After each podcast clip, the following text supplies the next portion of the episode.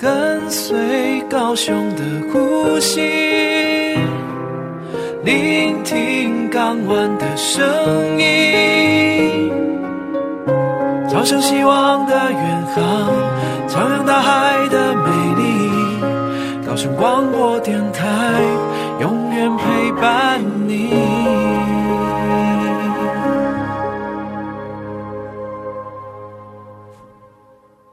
您现在收听的是高雄广播电台 FM 九四点三 AM 一零八九，每周五下午来自港口海洋的声音。嗨，听杜伦说什么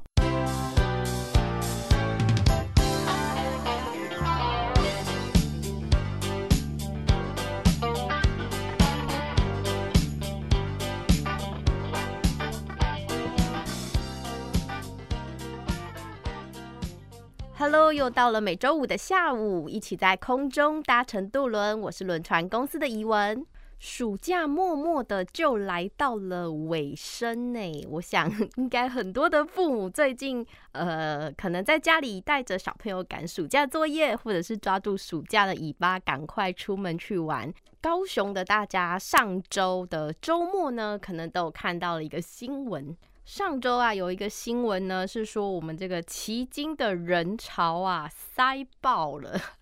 大家知道上周奇经发生了什么事情吗？上一周的奇经啊，其实是有一个风筝节哦，而且放的呢不是一般的风筝。现在这个年代，呵 呵这个年代，这个年代，大家还有还会放风筝吗？以前小时候，呃，好像放风筝是爸爸们必备的技能哦。然后小时候，呃，常常会有。到空旷的地方啊，到草原啊，到文化中心啊这种地方去放风筝。不过这几年呢，随着这个都市开发的脚步越来越快哦，在城市里面好像很少看见呃能够放风筝的宽阔的地方。那会放风筝的人都知道，其实会放的人他不需要跑太远，但是像我们这种不会放风筝的人，就需要很长的助跑空间。所以后来，呃，我知道这几年陆续呢，大家好像比较推荐放风筝的地方，就会到了旗津，然后到了西子湾外面的这个轻轨外面的大草原，这片都是。呃，风筝族以及遛小孩、遛狗族的首选，所以上一周刚好呢，这个旗津的风筝节又搭上了这个《非常律师》一句一部很火红的韩剧的这个尾巴哦，这个他们呢用了非常多的鲸豚的风筝，而且是非常非常大型的哦。那么这些精彩的照片呢，我想大家上网去 Google 一下，去查询一下“奇经风筝节”这些关键字，你就能够查得到。这个风筝节只维持两天，那所以明年大家听到风筝节的时候，请预做准备。对，不是看到新闻说哇塞爆了，然后才感叹说哇我没有去到这样。那我相信这个风筝节一年呢会比一年更精彩，也更好玩、更好拍的。不过要跟大家说，这个旗津的海滩真的很适合放风筝，因为风很大。那不是风筝节的时候呢，其实也有蛮多这种竞技风筝，或者是呃有一些喜欢放风筝的人，而且他们的风筝都是非常特殊、比较巨大，或者是比较奇形怪状的这些风筝，也都会出现在旗津的天空哦。那推荐大家呢，如果当然，呃，这是一个可遇不可求啦，就是你可以看看运气，去碰碰运气。那常常出现这些风筝的地方在哪里呢？一个就是旗津的海水浴场，再来另外一个呢，就会在旗津的风车公园。风车公园，呃，我想高雄人都听过这个名字，但是可能很少人真的去过到旗津的风车公园。欢迎大家都可以上网 Google 一下，知道风车公园在哪里哦。那顾名思义，它叫做风车公园，我想就是风很大，绝对够大，够你去放风筝。那如果大家也想要回味、回顾一下小时候这些放风筝的。呃，回忆或者是想试试看自己的放风筝技能还剩下多少的话呢？其实，在风车公园周围也有很多这些卖风筝的小摊贩，那风筝也都不贵哦。而且呢，这些小摊贩我觉得最棒的是，除了卖风筝以外，他们还会卖一些像是鸡蛋冰啊，像是呃弹珠汽水啊这一些很童年的零食，然后呢就可以让大家是一边放风筝，然后一边回忆大家的童年。我想大家的童年都是不同的阶段，有不同代表性的一些零食啦。那甚至有一些呃小小的摊贩，他们还有卖的是。呃，小时候的这些童玩，然后小时候的这些古早味的零食，对，那这个呃，现在好像蛮少能够在都市里面在便利商店买得到，所以很邀请大家，如果你有空有时间，都可以来奇经碰碰运气哦，来这些周围的小摊贩，这些路边摊来挖宝，挖出你的童年回忆。所以奇经哦，不只是呃有活动的时候才去，其实平时也呃非常的欢迎大家，你都可以来到平时平日的奇经，平时假日的奇经，然后来，其实比较没有人潮，反而比较可以玩得到东西哦，然后也呃不会人挤人，渡轮也不用排队排很久啊。不过呢，接下来仍然还是有一连串的活动会办在奇经周围哦，所以请大家也都能够敬请期待，然后锁定呃市府的 FB，锁定高雄市政府观光局的一些最新消息。接下来仍然会有非常多的活动会陆陆续续举办在旗津，让大家知道的。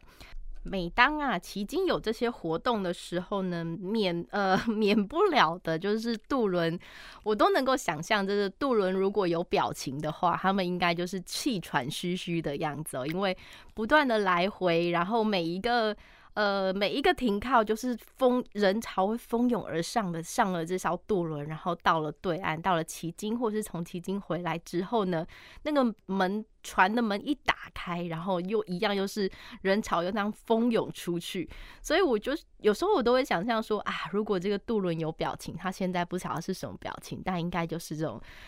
呃折返跑、气喘吁吁的表情哦。不过呢，如果要透过这些海上、水上的运输呢，就是呃，因为航班就是这么就是这么固定的嘛，所以如果当人多的时候，大家免不了呢是要互相体谅、包容，多等待一下。那我知道现在天气热，所以呃，大家可能耐心会随着温度。成反比，当温度越高，我们的耐心就会减少。对，但是也体谅这些辛苦的渡轮们，他们很努力的来回折返跑，希望能够减少大家候船的时间。那其实这个海上运具就是这样子的，它呃，它不像我们的公车或者是像我们计程车这样子，当你看到人很多的时候，我们就赶快再扣更多的公车，扣更多的计程车来，然后来帮大家载。然后载完了，大家就赶快离开这个地方，然后把这个地方人潮疏散完。那但是因为呃，我们的路上有很多的公车跟计程车啊，但是渡轮不一样嘛，因为我们一开始所呃公司所能够负担跟所拥有的船的艘数就是固定的，所以呢，如果有一天呵呵 未来有一天，如果说不定五月天如果到了旗津来办演唱会，我相信人一定又是爆出来的。那我总不能马上去。去到哪里，还是去呃无线电上面搜寻说啊，谁的船可以来帮我们载一下？因为呃每一艘船跟它所停泊的这一些港口，跟它所能够停靠的位置，其实在造船的时候，一切就注定好了，它会被呃这个接下来将来它所要服务的这个港口，跟它所要停靠的位置，一这个位置量身定做一艘船。所以，我如果大家想象说啊，今天突然旗津有一千人或两千人，我们想要能够例如最大的船，港内能够载最多人的船，可能是台华轮吧。但是台华轮塞不进我们这个小小的轮渡站啊，这时候该怎么办呢？所以，呃，我们也只能够是呃，能够调度跟能够来支援我们的船舶是非常有限的。所以，我最近其实有一个新闻呢，呃，大家知道我们的台华轮它已经呃年老，准备退休了嘛。那它后续呢是有一艘船准备要来接替它的位置的。那所以每一艘船呢，当它呃已经年老 色衰，准备退休的时候，就必须赶快再准备一艘船来接替他的位置。准备接替的这一艘船，一样也是要为了它未来所航行的航线，它可能会经过什么样的洋流、什么样的气候、什么样的季风跟季节。然后来打造，量身打造一艘船哦，所以每一艘船的构造跟外观会长得如此的不一样，其实也是因为它会根据它所航行的水域，跟它航行过的海域，跟它未来呢要停靠的这些站点有不一样的呃。不同的设施而决定了它不同的构造跟形状，甚至不同的性能哦。那所以啊，我们今天待会来跟大家分享几个关于这个造船的新闻。接下来呢，其实在台湾陆陆续续有非常多的新奇好玩的船会陆续的在台湾的各个港口跟大家呃欢迎大家来搭乘哦。好，我们休息一下，待会回来。跟随高雄的呼吸，聆听港湾的声音，朝向希望的远航，徜徉大海的美丽。高雄广播电台，永远陪伴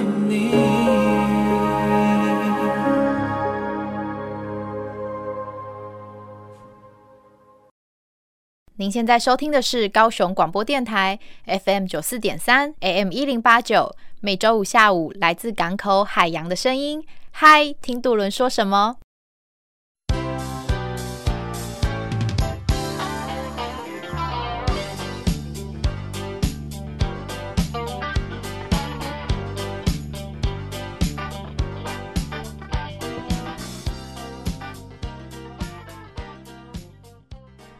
欢迎回来。今天要来跟大家分享一些比较科普的，呃，台湾的一些新奇的船的这些船舶知识哦。先跟大家分享一则新闻呢，在上一周，其实，呃，我想应该很多人呢都有看到这则新闻，有被吸引点阅进去，就是，呃。据这个新闻的报道啊，有一个叫做海上高铁，能够三个小时从台北港到马祖。那如果呢有定期的收听我们节目的听众朋友们，应该一听就知道啊，可是刚好是我们前几周呢有访问过这个北部航务中心的一个航班哦。但是因为他写了这个海上高铁，大家不免呢就会想说，哎，海上高铁什么时候有这个这个高铁的？嗯，高铁的航班啊，这是什么时候盖好的？这样子，对，那其实不是我们的高铁，呃，并不是台湾高铁的公司呢去盖好了这个海上高铁，而是这则新闻呢是在讲到说，台北港到马祖啊，现在有一个高速客船。那这个高速客船，其实在坊间、在社会上，它有非常非常多的名字。它有的叫做高速客船，有的叫做快轮，就是。呃，每一个就是大家都会给给这个高速客船呢是有不同的名字，有的人就会叫它叫做快艇、快轮、高速客船等等。总之就是来形容一艘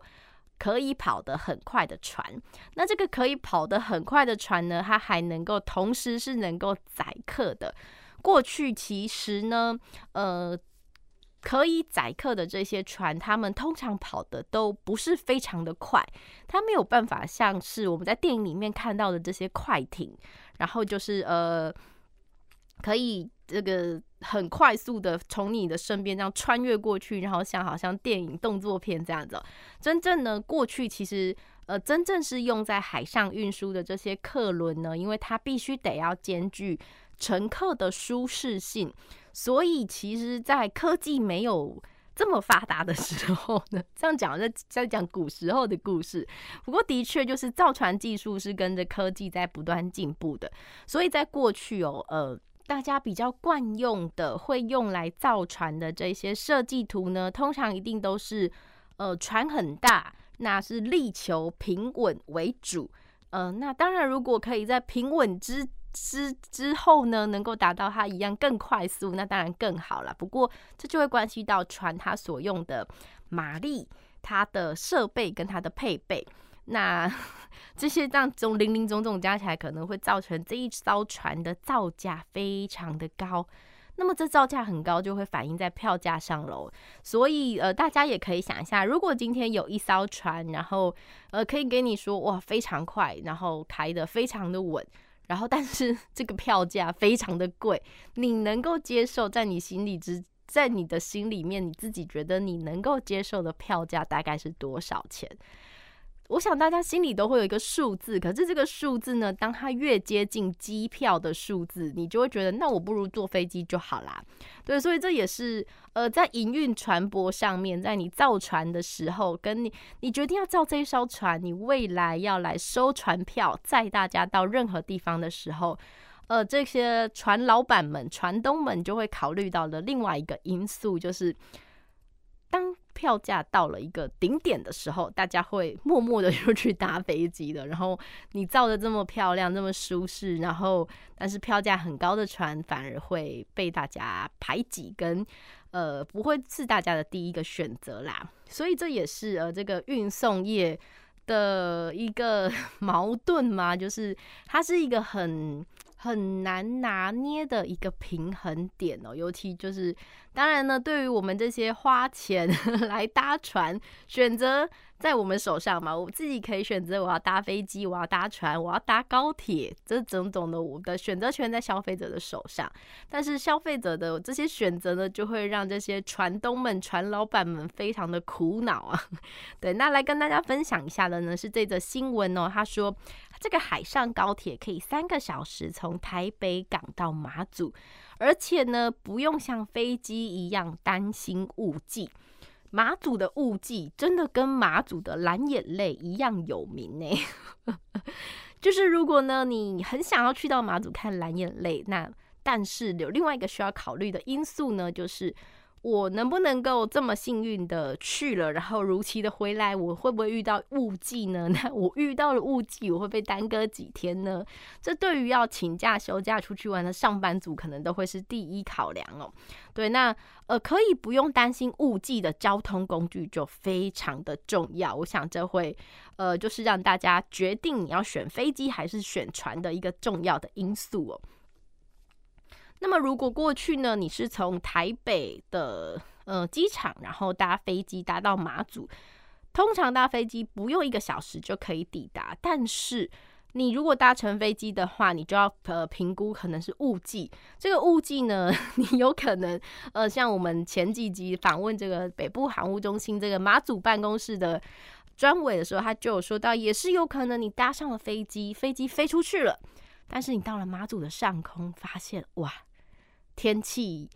不如预期的好，所以飞机再一次的折返，你又回到台北，再次下飞机，你一样在原地，还是在台北。对，那大家就要等到说马祖当地的呃天气比较允许降落的时候，飞机可能才会再次出发。所以虽然呢，这个单程不用一个小时就可以抵达，不过这真的是要看大家的运气哟。这感觉好像马祖是一个怎么样？呃，很神秘的岛屿，它是有一个看自己心情跟季节，它欢迎你，它就会开放；不欢迎你，跟它心情不好的时候，它可能就用很多的雾把自己给包起来，然后让你没有办法降落跟抵达。对，但是如果说呃搭乘飞机，就会是有这样子的风险。所以呃，后来呢，这些船的业者呢，就想到了说，好，那我们就用船嘛，因为船不用担心雾季的起降。所以呢，现在就有业者推出了呃这个快速的客轮。在过去呢，台马之星就是从呃台北出发到马祖这样的航班，它的票价不到一千块钱，但是。要开多久呢？开八到十个小时，然后你必须在船上睡一晚。那我想，这可能就会是，尤其是害怕晕船的人呢，他就会比较担心喽。那现在呢，呃，因为随着这些造船技术的进步，所以已经有业者推出了快轮，从台北港出发，只要三个小时就能够到南竿。所以呢，大家就会，呃，这个样子的速度，当然就可以能够被称为海上高铁哦。哇，大家想想，哎，过去你可能要搭八到十个小时的船，现在只要搭三个小时，这不是科技的进步是什么呢？那这一艘呢，最新的船叫做南北之星，它是一艘今年四月才呃。出来上班的船，那船上的设备呢也非常的讲究，会还会有呃一些 USB 啊插孔啊充电。毕竟呃现在大家在船上很重要的是你就是开始追剧嘛，对，然后哦对，而且这艘船呢还主打全程都有免费的 WiFi 可以提供你使用，所以你可以追剧传讯息跟大家聊 LINE，可以跟你的朋友们更新你的动向。现在到了。呃，海上的什么地方这样子？那所以这艘船呢是全新的，也非常的舒服哦。那么大家所最关心的票价，大家知道，如果你从台北出发，然后搭乘一趟飞机到了呃马祖的南竿，大概要多少机票钱吗？大概是三千七百块左右。但是呢，呃，搭上这一艘南北之星的快轮，你要花的时间是三个小时的航程。但是，一趟只要一千七百多块，而且还不用担心雾季跟天气哦。对，所以呢，大家就可以自己评估一下，你比较在意的是哪一个。我觉得这个呃三个小时的快轮其实蛮能够符合小资族的预算跟期待的，我哥可以把这些省下来的钱拿到马祖去吃一顿好的，住一个好的饭店或民宿，其实都是不错的选择哦。那关于这个南北之星呢，为什么还能够跑得这么快？我们下一休息一下，下一段节目呢，来跟大家介绍。跟随高雄的呼吸。聆听港湾的声音，朝向希望的远航，徜徉大海的美丽。高雄广播电台，永远陪伴你。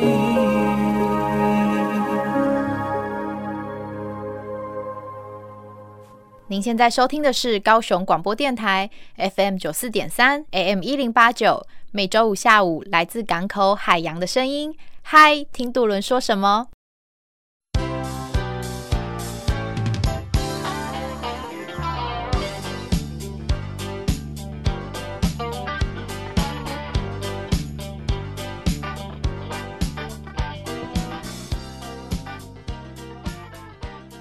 ？Hello，欢迎回来。上一段我们节目呢，来跟大家介绍到了现在呃前一阵子新闻正在报道的这个海上的高铁，从台北港出发往南竿的嗯、这艘快速的客轮哦，这艘叫做南北之星。这个南北之星呢，其实它是有两艘的，一艘叫做南北之星，一艘叫做南北之星二号。那这个都是在新加坡打造的一艘。呃，快速客轮，那大家知道，其实往返在台北跟马祖之间的这个海象呢，虽然我们不用担心雾季，但是呃，海象还是不太稳定的，所以尤其是它的抗浪啊，跟这些洋流啊，是呃非常需要考量的，尤其在造船的时候，它都是需要被加入。呃，运算里面的，所以它会呃造成它船体的结构，就是你接下来要航行的这些水域都会影响到它船体的结构应该要长什么样子，哪些？地方呢是，例如钢板要特别多，对，例如说这个地方的抗浪跟抗风性要长什么样子，要特别强这样子。那为了加强结构呢，所以啊，南北之星它原本由原本的两部主机增加为三部主机。那其实呢，主机增加了，它的重量就会变重嘛。但是因为它的也是因因为主机的。呃，数量够多了，所以它推的比较推的有力气，所以它的航行的速度呢，可以到达每个小时有四十节。说一个小时四十节，大家可能会有一点很难比较。那么以高雄人最 熟悉的这些船来说，大家知道我们渡轮呢，平时从诶、欸，鼓山轮渡站航行到旗津这样子的速度大概是几节嘛？我跟他说大概是五节。好，所以你想象一下哦，这个八倍的速度就是南北之星的速度。好，再来呢，呃，如果你有搭乘过从东港到小琉球的航线，那这边呢，他们的船其实已经非常的快了。大家有时候都会觉得说，哦，好像有点飞在空中的感觉。对，那这。小琉球呢到东港这样子的快速的这些客船，他们航行的速度是二十五节左右。所以你想想，呃，这个速度大概一点五倍，再乘上一点五倍，就是台呃南北之星的速度，这样大家可能会比较好想象哦。不过想象起来，大概就是一阵烟，是一堆浪，然后很快速的消失在你眼前，看见的就是船尾灯这样子的速度啦。那大家知道呢？来给大家一个科普小教室。大家知道全国第一艘这样子的快速诶高速客轮，但名字不一样。但是这样子的船，呃，全国第一艘是哪一艘？大家知道吗？这一艘船呢叫做百利轮，一百两百的百，美丽的丽。百丽轮呢是台湾第一艘高速客船哦，总吨位呢达到一百九十八吨，载客可以是一百八十人。它的呃巡航的就是经济的航速呢是三十节，比我们刚刚提到的这个南北之星慢了一点点。不过毕竟它是 比较长老级的船嘛。那目前呢这个百丽轮呢航线还是有在营运的哦，它的主要航线呢是嘉义的布袋到东极、七美、澎湖。马公港，那就是一个呃，带大家是从嘉义出发到澎湖马公这边的航线啦。那这个航线呢，在前几集的节目中我们有介绍过啦，大家可以去呃 Podcast 搜寻一下。我们在前几集的节目中有一集呢是访问了南部航务中心，然后呃他有提到说关于这个主任呃。南部航务中心的主任呢，就有介绍到了关于我们布袋出发的一些相关的航线。那大家呢，也都可以来到百丽轮的网站来搜寻哦。毕竟我们今天不是要来介绍航线的，是想要来跟大家介绍这一艘百丽轮。那么百丽轮呢，它是隶属于这个百丽航运哦。这个百丽航运呢，从呃有了第一艘的快速客轮百丽轮之后啊，就发现哇，这个快速客轮非常的好用诶，因为可以很快速的来疏运旅客，那旅客搭起来的评价也都不错，所以他们陆续呢又在二零一九年的上半年完成了两艘呃同样规格的姐妹船，也是快速客轮哦，叫做云豹跟蓝雀。哦，云豹跟蓝雀好像都是台湾的 那个保育级、保育级的动物，对不对？这个名字好台湾。那么这个云豹轮呢，跟蓝雀轮，它们的载客数，它们的总吨位呢，达到了九百一十六吨哦。刚刚说我们百丽轮的吨位只有一百九十八吨，云呃蓝雀呢跟云豹呢，它们可以的。呃，吨位呢达到九百一十六吨，然后它的巡航的船速到了三十九点二节，这个大概就是时速七十公里啦。那三十九点二其实刚刚跟刚刚我们提到的南北之星的航速其实也差不多喽。那它的载客数呢是五百五十二人，哇，好多哦，五百五十二人，五百五十二人是几台游览车？一台游览车四十个人的话，大概是十几台游览车的人数，诶，可以一。是在这么多的人，那现在呢？这个呃蓝雀呢跟云豹，他们主要航行的区域也是从嘉义到澎湖之间的航线，它的单程航程只要七十分钟，其实蛮近的，而且也非常的快哦。那也因为它是二零一九年的新船嘛，所以当然它里面的内装啊、布置啊、座椅呀、啊，都是非常的新，然后非常的舒适的。也欢迎大家，如果说你有时间，或是你刚好要安排一趟往澎湖的旅行，都可以来到布袋港，然后呢来看一下这个我们的。云豹或蓝雀，不过这云豹轮跟蓝雀轮呢，其实它有的时候，我曾经有的时候看见它在高雄港内出现哦。虽然不知道它来到港内是不是有一些，因为呃高雄港有非常多的造船厂嘛、维修厂嘛，所以它可能是为了这些维修保养的行程来到高雄也说不定。不过大家搭乘渡轮的时候呢，你都可以在呃。抬头张望一下，然后你或许就有机会能够看得到云豹轮或者是蓝雀轮哦。哦，对了，而且呢，这个布袋港哦，诶，它的客运码头是全新的哦，这是呃今年才刚刚落成的，所以大家也可以，如果你想要搭乘这个航线的话。不要把时间拿捏得刚刚好，因为你可能需要一点时间拍照啊、打卡啊，然后在周围在这个新的呃客运码头周围拍照，然后甚至是野餐啊，先买一点东西，然后在它外围的这些椅子上面，呃，在码头里面这个享受海天一色的情景，在这个情境之下，呃，候船享受一下这个很悠闲候船的氛围哦。那么呢，讲起这个快速客轮呢，还有一艘船想要来跟大家介绍，它就叫做丽娜轮。对，就是那个丽娜，那个丽，那个娜。这丽娜轮哦，其实它非常的大哦，它的呃船肚子里面是，其实它的车子跟机车都是可以进到它的船肚子里，跟着你一起去旅游的哦。它的船长呢有一百多公尺，船宽有三十公尺，它的载客人数呢可以达到七百七。十四人，哇，这都比我们刚刚前面提到的这几艘船的容量都还要更大了，对吧？然后呢，这个呃利纳轮呢，它有总共有四层哦，所以它非常的大。如果大家有兴趣的话呢，你都可以上网去搜寻利纳轮的照片。那它长得就非常的气派，